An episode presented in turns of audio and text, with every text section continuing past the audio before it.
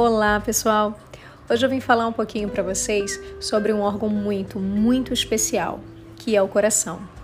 O coração a gente chama de quinto cérebro, onde é o único cérebro que não está na cabeça. É o quinto cérebro. Por que, que a gente fala que ele é o quinto cérebro?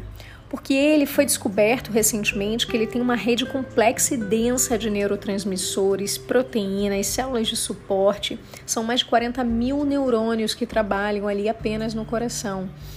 É, muitos estudos observaram que existem mais informações do coração para o cérebro do que do cérebro para o coração. Ele é o único órgão do corpo que envia mais mensagem do que recebe do cérebro. Então, parem para pensar um pouquinho, né?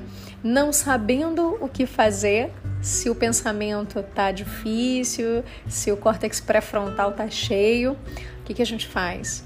Respira e pergunta para o coração. Ele é um órgão que ele tem um campo magnético 5 mil vezes maior do que o cérebro.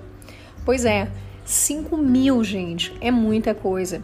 Isso significa que o campo eletromagnético dele tem uma potência gigantesca, gigantesca.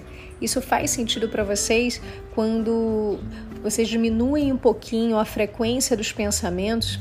Isso na meditação a gente consegue, num processo contemplativo a gente consegue fazer isso a gente consegue diminuir a frequência do cérebro e ficar mais intuitivo, ficar mais essência, mais pleno, e isso vem do coração. Então, fica uma dica para vocês. Se a frequência de pensamento estiver muito grande, vocês não estiverem conseguindo se concentrar, focar, às vezes a gente quer um, uma meta muito grande e só de olhar para a meta a gente já se assusta. Só de olhar para a meta já está tão grande, está tão distante que a gente perde o gás. Então eu convido vocês a respirarem mais, respirarem conscientemente, contemplarem. Meditar, é, quando eu falo meditar, as pessoas se assustam um pouco. Não precisa ser 20 minutos, 30 minutos, uma hora, mas fiquem paradinhos, até olhando o pôr do sol, sem preocupação, sem entrar em pensamentos, deixa vir mas não se aprofundem nos pensamentos. Assim a frequência do pensamento vai diminuir e vocês naqueles momentos vocês podem ter diversos insights. E o insight que vem do coração, gente, é de ter certo.